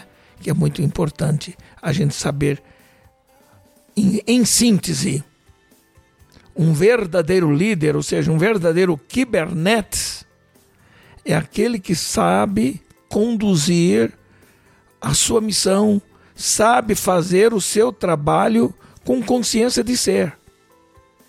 Por isso que na igreja é preciso que um obreiro ele seja devidamente preparado para exercer a sua atividade naquele campo. Naquele campo. Né? Não basta que ele tenha só vontade de ser. Não basta título de, de, de pastor ou de líder. Ele precisa realmente provar que ele sabe fazer. Por que, que você que é o líder e não eu? Eu que devia estar no comando. Chega! Eu tô no comando. O senhor está falando um pouco sobre a experiência, né? Sobre a característica da experiência de um líder. É, o líder precisa de experiência. É, eu queria fazer a pergunta que mandaram para a gente, inclusive. É, qual é o papel, qual é a importância do carisma para um líder? Do carisma, do, do saber falar, do, do, sabe, né? do carisma, no geral, para um líder. É claro que isso é bom. Um líder carismático é muito bom, mas não é tudo. Só carisma não faz uma boa liderança. Ser simpático e, e, e respeitado, eh, querido de todo mundo, não, faz uma, não, não significa ter uma boa liderança. O líder ele precisa de carisma no sentido de ter essa facilidade de comunicação com os seus liderados. Aí é que importa a importância do. Porque também um líder não carismático, ele não vai atrair ninguém facilmente. É, ele precisa de carisma para atrair as pessoas em torno de si para fazer o trabalho em conjunto. Mas só carisma não resolve. Ele precisa de carisma, ele precisa de preparação técnica, ele precisa de preparação no trabalho. É claro, se você esperar que para pôr na liderança só aqueles que já tiveram muita experiência, você vai ter problema toda liderança tem que ser formada, uhum. trabalhada. Tudo tem que ter começo. Eu tive que ter um começo na minha vida. Uhum. Eu conhecia tudo de teologia, um monte de coisa e tal. E quando eu fui para o campo de trabalho, é que de fato eu fui aprender na prática a lidar com as várias situações. E aprendi um monte de coisa errando também, falhando também descobri que os meus sonhos não eram suficientes, uhum. que o meu carisma pessoal não era suficiente para eu alcançar as pessoas e convencê-las acerca de uma verdade. É, uma coisa que ninguém tá, tá seguro é, são as falhas, né? Uhum. A gente vai falhar independente da sua experiência, independente é. da A única da coisa que não da... se admite em liderança é falha moral. Sim. Falha de caráter. Sim.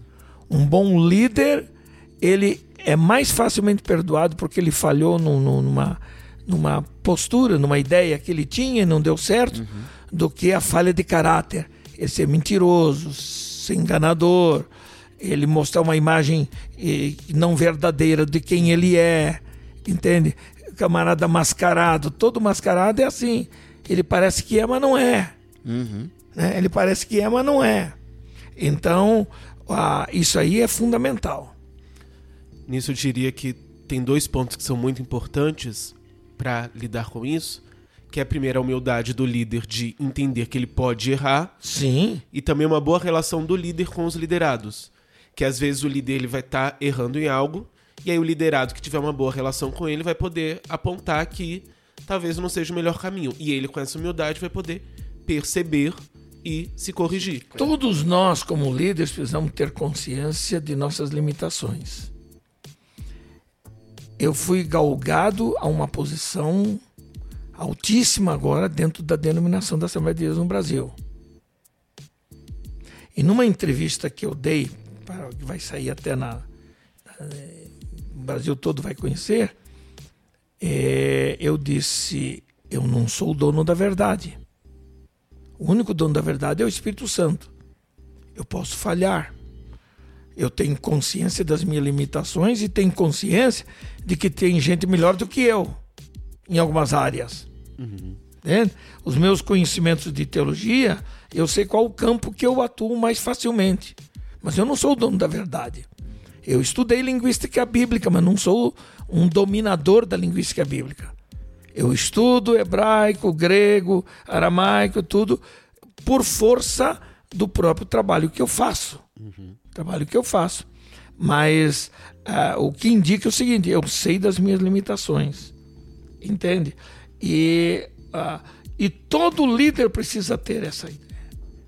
Porque o líder que não abaixa a cabeça, que não reconhece de que pode ter gente melhor do que ele, de que pode ter gente que pode ensinar, então eu nunca vou deixar de fazer uma coisa de compartilhar ideias e de ouvir ideias de outras pessoas acerca de algumas verdades, acerca de algumas colocações teológicas. Em termos de liderança de igreja, liderança de grupos dentro da igreja, liderança de juventude, liderança de homens, de mulheres, liderança na escola dominical, a gente sempre tem que ter essa predisposição para aprender. Então eu, eu me sinto um eterno aluno. Me sinto um eterno aprendiz, porque estou sempre aprendendo. Ninguém sabe tudo. Por isso que é o único diploma que a gente não ganha é esse. Você pode ter todos os diplomas de doutorado, de mestrados e de pós-graduação, não sei mais o que, doutor em divindade, aquela coisa. Eu tenho um monte de, de, de diplomas lá. Aliás, eu sou péssimo, não põe nem na parede lá que puseram no meu escritório isso aí, mas não tem nada contra. Mas porque isso aí não, não diz tudo. Uhum. Entende? Até o último suspiro da minha vida, eu continuarei a ser um aprendiz. Porque até o último suspiro da minha vida, o Espírito Santo vai me ensinar ainda a lidar, até quem sabe, com o último momento da minha vida física, da minha vida espiritual aqui na Terra. Então a gente tem que ter essa predisposição para aprender, para lidar com isso. Nós falamos um pouco sobre relacionamento, né? Relacionamento é, de, de um liderado e o, e o líder. E nós falamos um pouco sobre esse, essa questão de você ter abertura com o líder e o seu liderado ser, é, ser, ter, ser, ter essa abertura, né? Esse relacionamento entre os dois. É, uma das perguntas aqui foi dicas de como motivar os líderes em projetos ou barra ministérios que demorem a dar resultados. Seria bom se eu falar dos dois lados, né? É, como motivar os líderes pra, nesses projetos e como motivar os liderados também em projetos que vão demorar mais e não vão dar resultado imediato. Qualquer projeto, qualquer projeto dentro de uma liderança, especialmente na igreja, implica é, em que esse projeto seja trabalhado, discutido, para chegar às melhores conclusões. Quando esse projeto é preparado de uma forma é, com o intuito de fazer um, algum, alguma obra especial na igreja ou com as pessoas, é bom que a relação entre o líder principal e os liderados que apresentam uma ideia seja uma relação positiva. Quando o líder, vejam só, quando o líder, entre aspas, agora eu ponho esse líder entre aspas, tem medo de perder a posição por insegurança ou porque ele não tem noção exata do papel de um líder, geralmente isso cria algumas dificuldades. Uhum. O líder cria barreiras, principalmente se algum projeto não envolva o nome dele, se algum projeto não, não seja capaz de, é, de produzir alguma coisa mais imediata que ele queira. Então, essa relação é fundamental. Mas nós não podemos julgar quem faz isto. Se dentro de uma comunidade da igreja a, o líder, por exemplo, de um grupo, juventude, por exemplo, vamos lá, jovens têm ideias bonitas. Não, não basta só ter ideias bonitas. É preciso que essas ideias sejam coerentes com os princípios que regem a vida pastoral. Então, o pastor é o elemento fundamental para dizer: não, mas muito bonito e tal, mas não dá. Não dá por isso, por isso, por isso, por aquilo. Então, o segredo é não ficar triste, é avançar. O que, é que podemos fazer para melhorar?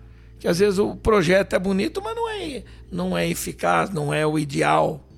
Ele, à, à primeira vista, parece corresponder àquilo que se quer, mas nem sempre é assim. Por isso que um líder experiente, ele tem uma visão diferente. Ele tem uma visão de mundo que uma ideia por si só não tem. Que um grupo por si só não tem. Ele tem que ter essa visão de mundo. Ele tem que saber o, a, até que ponto aquele projeto, aquela ideia afeta pessoas na igreja de idades variadas, afeta a, a, alguns valores na, na vida da igreja. Então isso é um elemento fundamental. E para motivar, para motivar a ideia, ora, se a relação é boa entre líder e liderados, então eu acho a motivação maior está aí. É a liberdade que se tem para fazer um trabalho. E se você tem condição de fazer um trabalho, de um projeto, de uma ideia, significa que nenhum projeto age independentemente. Uhum. Esse projeto deve sempre vir a, a, a ser ouvido pelo seu líder.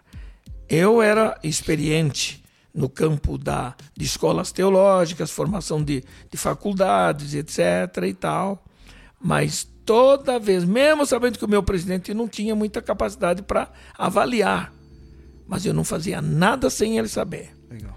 Presidente, eu estou pensando fazer isso aqui. Por essa, por essa, por essa. Aí eu ia convencer ele. Uhum. Tá. Se ele dissesse não, tudo bem, presidente. Tá fora. Não vai valer agora. Esperando o momento certo para lá na frente, quem sabe eu posso voltar atrás. Isso que é o segredo. Eu não posso desanimar na primeira na primeira dificuldade, na primeira barreira. Uhum. Mas eu sempre tenho que respeitar a liderança. A partir de tudo isso que nós já falamos até então, qual o papel do amor ao próximo na liderança? O amor é tudo. O amor é tudo. Ou pelo menos quase tudo, né?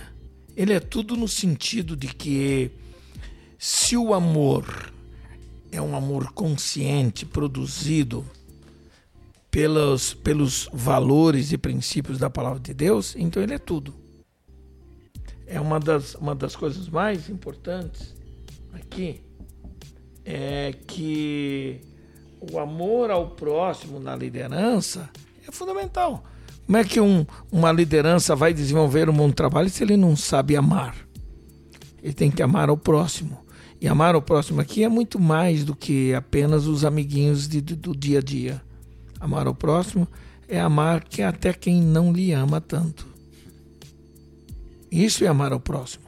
Amar ao próximo aqui implica na capacidade de você perceber que uma pessoa não está tão entrosada, mas você ter a capacidade de se aproximar dela como líder para trazer para dentro do grupo para valorizar, para dizer, olha, você é importante, eu gostaria de ver a sua opinião, tal, aquela coisa.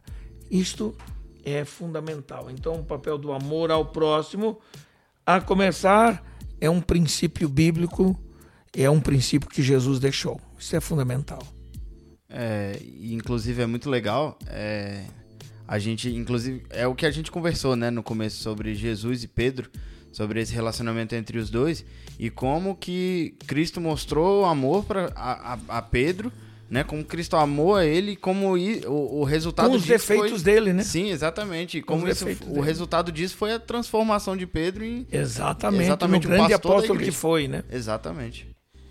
E acho que também se não tem esse amor, não tem por que liderar. Porque não estamos simplesmente liderando é. um projeto. Líder liderando... sem amor não é um verdadeiro líder na igreja. Isso um verdadeiro líder. O líder ele tem que ter amor às pessoas, como tem que ter amor. A, ele começa amando a Deus sobre todas as coisas. Se ele ama a Deus, então ele ama o seu próximo. Uhum. Porque ele não pode dizer que ama o seu próximo, é, é que, que ama a Deus e não ama o seu próximo. Então o amor é, é, é, é o, o alimento nutricional da sua alma, das suas relações pessoais. É o amor é fundamental. Entende? Na igreja a gente tem que amar quem não nos ama. Ah, como eu aprendi isso aí. Como eu aprendi isso aí. Ter que suportar. Aliás, o apóstolo Paulo falou, quando ele diz que devemos andar como é digno da vocação com que fomos chamados, ele fala de com toda humildade, mansidão, e depois lá no fim ele vai suportando-vos uns aos outros em amor.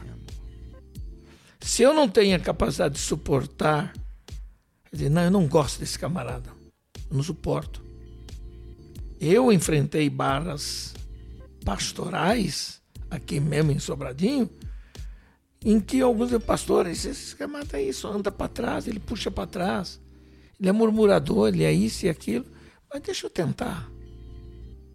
Porque uma das, uma das minhas uma das minhas preocupações no início que eu cheguei aqui, não vou criticar tempos passados, mas era uma igreja em que ela não sabia amar.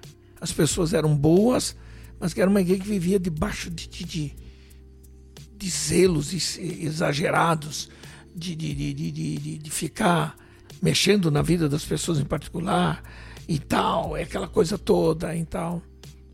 E Deus colocou no meu coração que eu precisava ensinar essa igreja a amar. E a melhor forma de ensinar a igreja a amar, no caso como líder, não era apenas transmitindo ideias bonitas sobre o amor, mas era amando. Eu tive uma experiência pessoal aqui de alguém que pisou na bola feio e que era meu inimigo declarado. Fazia questão de ser meu inimigo. Até o dia que ele aprontou e aprontou feio. Quando ele aprontou feio,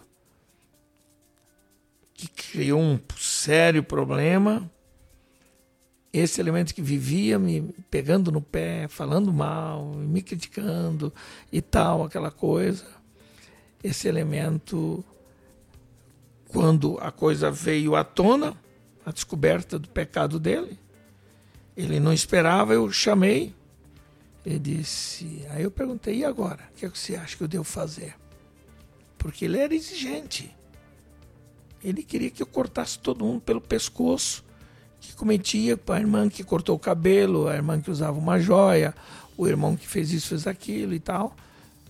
E eu tive um princípio aqui nesta igreja.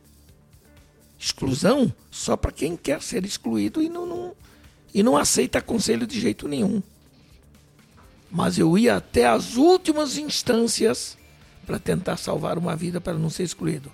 Eu disciplinava ela, a disciplina corretiva é fundamental, é necessária, todo pastor tem que pôr para salvar a vida da pessoa. E esse elemento, ele per perdeu tudo. Era um obreiro, perdeu a condição de obreiro, tudo. Ele disse: se você quer ser restaurar a sua vida, então eu te quero ver todos os dias no culto aqui. E durante pelo menos uns quatro, cinco meses, você vai se submeter a um discipulado comigo sobre o seu caráter. E toda uma vez por semana. Ele se submeteu. Por quê? Porque ele estava acostumado com um pastor que não dava moleza. E ele também era acostumado a não dar moleza para ninguém. E eu perguntei: o que, você acha que eu devo fazer contigo? É, pastor, eu sei que isso vai me excluir, vou perder minha família e tal. E, e disse, não, em primeiro lugar, eu não vou deixar a sua família saber do problema. Se a sua família souber do problema em si, vai saber pela sua boca. Agora, obrigatoriamente, a sua família vai saber que você teve um problema, porque eu sou obrigado, por ele ser obreiro, eu tinha que dizer para a igreja. Uhum. Nosso irmão cometeu uma falha grave. Ele está fora do ministério por um tempo. Está fora do ministério por um tempo. Mas está aqui conosco. Ele não será excluído da comunhão da igreja. E eu pediria à igreja que não procure para saber do que ele fez ou deixou de fazer. Eu pediria que vocês confiassem no seu pastor e graças a Deus a igreja sabia e confiava na minha autoridade pastoral. Três meses depois ele voltou à comunhão da igreja. Ele ficou três meses nesse sem tomar santa ceia, perdeu o ministério. Nove meses depois eu restaurei o ministério dele. Mas disse: olha, claro, essa pessoa pagou um preço caro, porque ela, a igreja olhava assim, ele não tinha mais aceitação perante a igreja, porque ele foi muito mal com muitas pessoas. Era daquele ia no púlpito, punha o cotovelo assim e lascava a em cima de todo mundo, não perdoava ninguém. E aí eu disse, meu irmão, é o seguinte, você está restaurado, então procure uma boa igreja que não conhece você, que não conhece a sua história. E eu vou lhe dar uma boa carta, você vai para ninguém vai saber de nada. Eu fiz isso baseado em que princípio? Princípio do amor e não o princípio da. Porque eu podia me vingar do camarada e pôr ele abaixo de puleiro de pato. Porque ele era meu inimigo declarado. Ele, ele tentou maltratar mim, maltratou outros pastores que passaram aqui antes também. Entende? Maltratou. Mas eu queria dar uma lição à igreja de amor. Uhum. Eu tive uma outra experiência de alguém que vivia murmurando, murmurando, murmurando. O cara quase passou fome com a família. Eu deixei ele colocar aqui umas, umas uns freezers para negócio de venda de, de, sorvetes, não sei mais o que que ele fazia por aqui e tal. E esse cara murmurando contra mim, continuava murmurando, falando mal. Não pagava aluguel, não pagava as coisas. Enfim, cometeu um monte de, de coisas absurdas e aprontou. Esse camarada encheu a cabeça de um bocado de gente contra mim.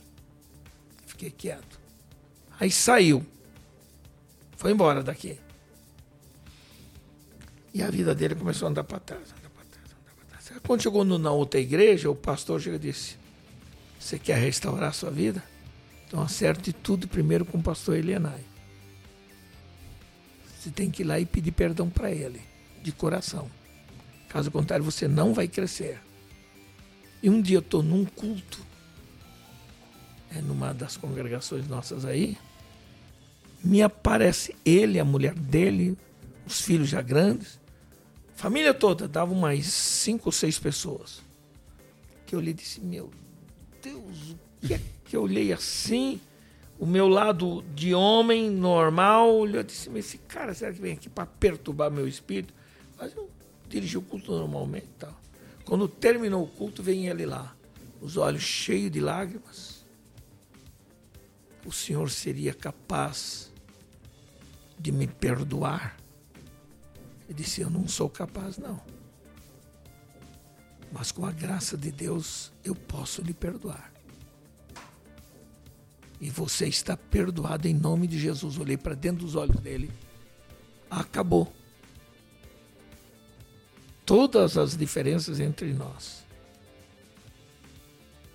Eu podia simplesmente não quero ouvir o senhor, não quero papo consigo, vai embora e tal. Eu já vi isso acontecer antes. Mas a lição que Deus estava me dando era uma lição para ensinar não apenas a mim, mas para ensinar a igreja.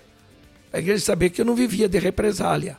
Por isso o amor ao próximo como princípio da liderança é fundamental. Inclusive, nós é é uma coisa que falta não só aos líderes, né? Falta a igreja como geral. Falta a igreja ensinar. A, a, liderança ela tem que ser modelo nesse Sim, sentido, é exemplo. O, o, amor, se nós é, tivéssemos amor, não, não existiriam inimigos. É? Como assim dentro da igreja um inimigo declarado? As pessoas sabem que aquela pessoa é, entre aspas, inimigo da outra. Isso não, isso não deveria existir nem nos nossos pensamentos. É. Quanto mais é, de forma prática dentro da igreja, não essa pessoa não pode trabalhar com essa, essa pessoa não pode é. É, é, ser colocada ao lado dessa porque temos problemas, é, não sei o quê, e, e, o senhor mostrou que é, esse, é, essa falta de amor é, ela tem que eu ser tive, combatida eu, com amor. Eu tive algumas experiências, até com algumas pessoas, que eu fiquei sozinho na minha atitude. Uhum. Nem a minha mulher concordava comigo. Mas ela dizia, a sua avó, Arésia, eu respeito a autoridade espiritual do Elenai. Então eu não vou influenciar. Eu sei que se ele está fazendo assim, porque é Deus que o está dirigindo para fazer isso. Tudo para ter compaixão e misericórdia de gentes, humanamente falando, que não mereciam amor nem misericórdia, porque foram falsos, porque foram maus, porque caluniaram, mentiram. Mas Deus me deu graças para os perdoar e os amar. Uhum. Então, isso aí não é uma não é questão para vaidade pessoal de ninguém. Você tem que fazer, você tem que se esforçar. Porque o meu o meu lado humano, meu, a minha carne diz não. A minha carne diz, não, agora está na hora de se matar esse camarada aí no. Uhum. apertando o pescoço dele.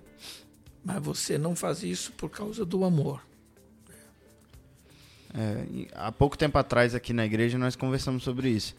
É, não adianta é, sermos de algum ministério, do louvor, do, do, de, sei lá, pregar, da aula da escola dominical, fazemos qualquer coisa, se no final das contas nós não amamos as pessoas e é. isso vai ser isso vai ser um fruto é, que não tem que não que não gera mais frutos isso vai ser um, um fruto sem vida morto caminhando de fato para o final dentro ainda um pouco dessa questão de quais formas um líder pode promover a unidade na igreja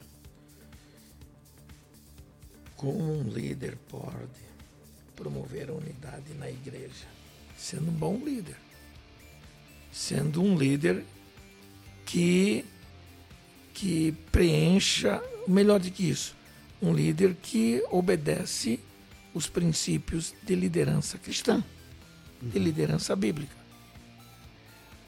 Ah, um bom líder, para promover a unidade, ele tem que é, ter a capacidade de convencer a igreja que a unidade, não apenas física, a unidade não apenas social, mas a unidade, é, tudo isso aí será o fruto da unidade do Espírito na vida.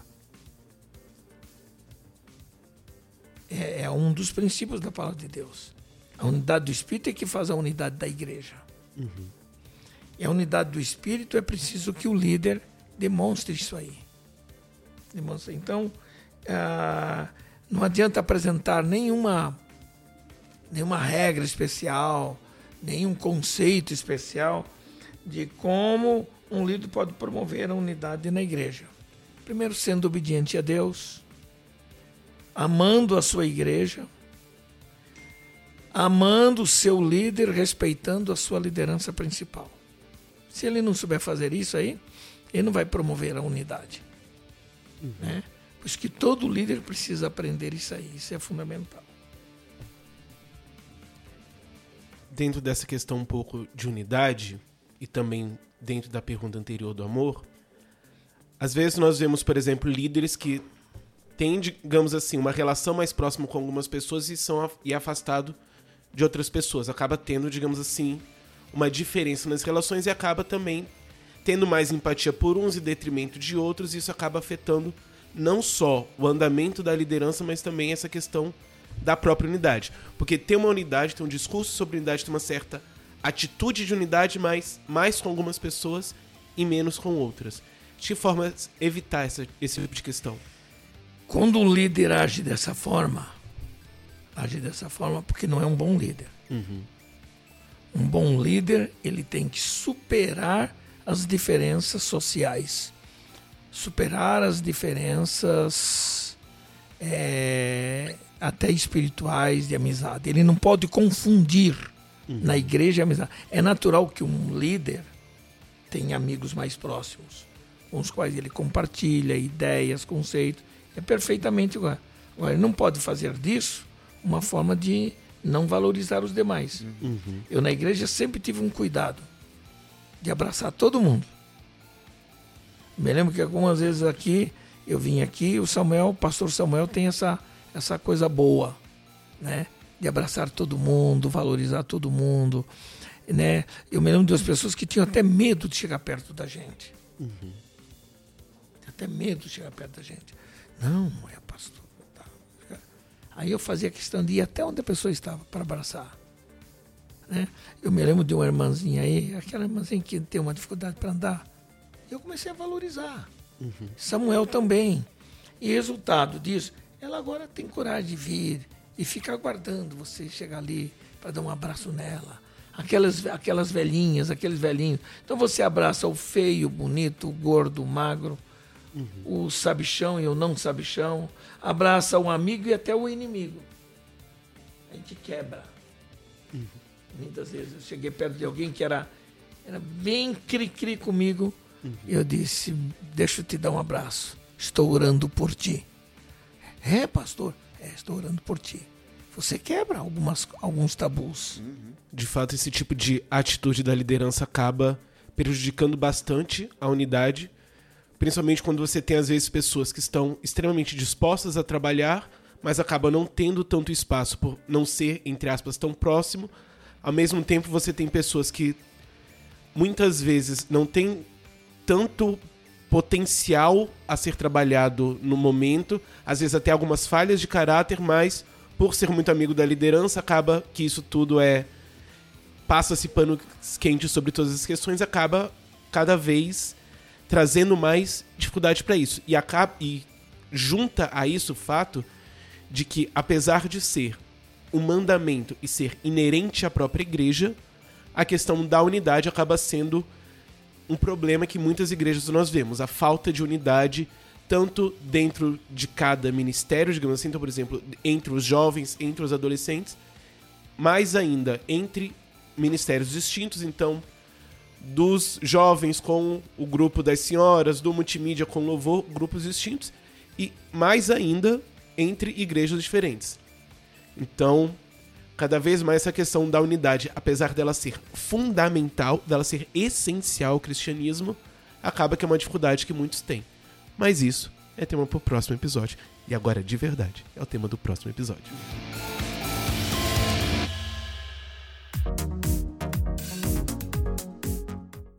É, queria agradecer o pastor Lenai, é, o João, né? Mas pastor Helena aqui, o João, eu e o João estamos aqui sempre, mas o pastor Helena aqui se dispôs a estar aqui, a, a conversar com a gente, a, a, ensinar um pouco a gente. É, que nem ele disse, até o último suspiro da nossa vida a gente vai aprender. E é sempre bom aprender com quem sabe, como o senhor sabe. E eu sou muito grato a isso. É, a gente gostaria de citar, inclusive, é, tem, um, tem um teólogo na internet, eu inclusive mostrei esse vídeo a, ao meu avô, pastor Lenai, é, que ele é reformado, ele tem uma, uma, uma linha de pensamento calvinista, mas ele acredita, ele fez um vídeo, postou um vídeo dos é, pentecostais, pastores pentecostais, teólogos pentecostais que é, mais o influenciaram na vida dele e tudo mais, e o, o pastor Lenai foi citado como, como um desses pastores e falou muito bem do pastor Lenai isso é uma coisa, é um motivo de muito, muita felicidade para nós, não só para o senhor, mas para nós que caminhamos junto com o senhor e temos o privilégio de, a oportunidade e o privilégio de aprender com o senhor. Então, parabéns, que o senhor continue te abençoando e que nós é, possamos cada dia aprender mais com o senhor. E o que o senhor achou do vídeo do Vitor Fontana falando sobre pastores pentecostais? Bom, independente dele ter falado bem a meu respeito, eu achei muito para mim foi uma novidade porque eu, eu pessoalmente eu não conheço uhum. mas isso aí é uma prova o seguinte uma prova de que eles estão atentos ao que acontece entre nós uhum. se ele me acompanha e acompanha o que eu falo por aí porque tem muita coisa minha em, em, em palestras e pregações etc é uma, um bom sinal ele é um camarada é um calvinista, mas que tem um respeito grande por nós. E eu, eu particularmente, é o que eu disse para vocês aqui, eu não vejo o calvinismo como inimigo da igreja. Uhum. Eu, eu não sou calvinista, eu discordo de algumas ideias calvinistas, mas acho que os teólogos calvinistas são excelentes. O trabalho deles é um trabalho seríssimo, com as diferenças de, de, de, de opiniões diferentes doutrinárias mas assim, a essência é a mesma. Há uma coisa que pesa positivamente entre calvinistas e entre arminianos e entre pentecostais.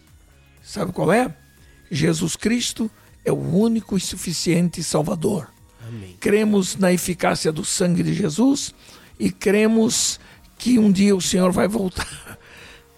Vai voltar para buscar a sua igreja. A. É isso que importa para nós. Mas indico o canal dele, é um canal muito bom e ele trabalha principalmente algumas questões linguísticas.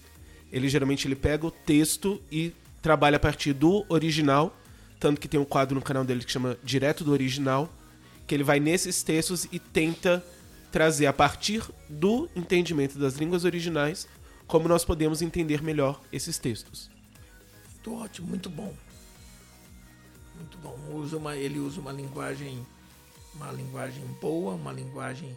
Ele foge da linguagem acadêmica e eu acho que é isso que comunica bem. O nosso povo não suporta a linguagem acadêmica. A linguagem acadêmica é bom para a sala de aula. É bom. Eu, eu faço parte de duas academias de letras. Duas. Uma é a academia ah, de letras chamada Emílio Conde, que é mais conhecido como Casa de Letras Emílio Conde, que é da Convenção Geral e da Casa Publicadora. A outra academia é a Academia Evangélica de Letras do Brasil, cuja sede é no Rio de Janeiro. Eu já faço parte há por alguns anos. Lá a gente percebe que os discursos são discursos dentro de uma linguagem acadêmica de alto nível, mas não caberia dentro de uma igreja de crentes leigos, entende? Então eu, eu sou muito, eu defendo muito essa ideia de falar a língua que o povo fala de uma forma inteligente, com profundidade, com experiência. Isso é fundamental.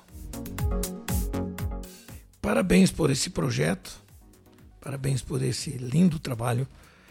E esse trabalho sendo feito por duas pessoas inteligentes, aí fica melhor ainda, né? Tem o Caio também, que é tem- inteligente eu também. sei disso, né? É que ele, Toda- toda- é que ele falou de a você e do equipe, Caio, né? entendeu? toda a equipe, né? Toda a equipe merece os parabéns porque são ideias in- inteligentes, boas. Eu acho que são, é, é, enquanto esse projeto se procurar manter um nível de, de assuntos que sejam capazes de contribuir, de ajudar, o trabalho só vai ser uma benção. Esse projeto só não pode cair para um lado negativo, para apenas criticar, fazer isso, fazer aquilo. Tem que manter esse nível aqui, o nível de contribuir, de ajudar. Então eu dou parabéns a vocês em ter podido, foi um prazer eu ter podido contribuir de algum modo, algumas ideias, com algumas, alguns comentários baseados na minha experiência pessoal para esse lindo trabalho que vocês fazem.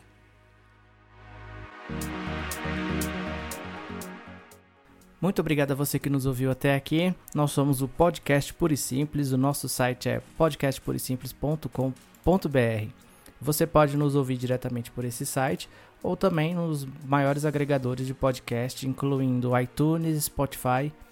E também temos agora um canal do YouTube. Para você que prefere ouvir nossos episódios pelo YouTube, agora é só você procurar Puro e Simples Espaço Podcast que você já nos encontra lá. E você, por favor, se inscreva para receber os nossos novos episódios. Belezinha? Também temos agora uma página no Instagram onde a gente coloca algumas fotos dos bastidores e os temas que a gente está trabalhando nos episódios. Então você procura a gente lá. Nós somos no Instagram podcast puro simples, não tem o E dessa vez, ok? Procurando podcast puro e simples também você nos encontra no Facebook. Em breve a gente vai estar informando novas redes sociais para você estar entrando em contato com a gente, né? Então, desde já eu peço para que você comente sobre o nosso episódio de hoje, dê algum, alguma história que você tem relacionada, alguma dica, alguma crítica também, alguma pergunta, a gente vai responder e vai interagir com o maior prazer. Se você é de Brasília ou região, a gente queria te convidar para participar de um evento muito legal que a gente promove. É o ADEV Talks. ADEV é a sigla da nossa igreja e o evento tem esse nome porque a gente utiliza o formato do evento TED Talks que você deve conhecer onde várias pessoas de vários temas são convidadas para ministrar pequenas palestras, provocações sobre variados temas e disciplinas. A nossa versão é parecida, mas sempre com um tema edificante. No nosso caso, temos dois objetivos: o de edificar a igreja compartilhando temas diversos e também de preparar jovens para palestrar, como uma forma de descobrir talentos e vencer barreiras comuns, por exemplo, o falar em público. Na primeira versão do evento, tratamos temas como finanças, inteligência emocional, games e empatia. E para essa versão nova, nós temos muitos outros temas que estão sendo preparados para você. Vai ser no dia 22 de junho, às 19h30, na quadra 6, área especial número 1, em Sobradinho DF. Fique por dentro do evento acessando o site adev.com.br barra adevtalk. Então é isso, recados dados. Eu sei que não é talk, é talk, mas a gente dá uma portuguesada aí para ficar mais fácil de falar. Beleza? Louvamos o nome do Senhor por esse momento especial desse trabalho e desse projeto. E esperamos, ó Senhor, que tu abençoes para que os conceitos emitidos aqui, as ideias apresentadas aqui, sejam ideias que de algum modo contribuam para o crescimento qualitativo é, daqueles que acompanham e que querem saber mais da tua palavra. Senhor, abençoe a cada um deles em nome do Senhor. Amém.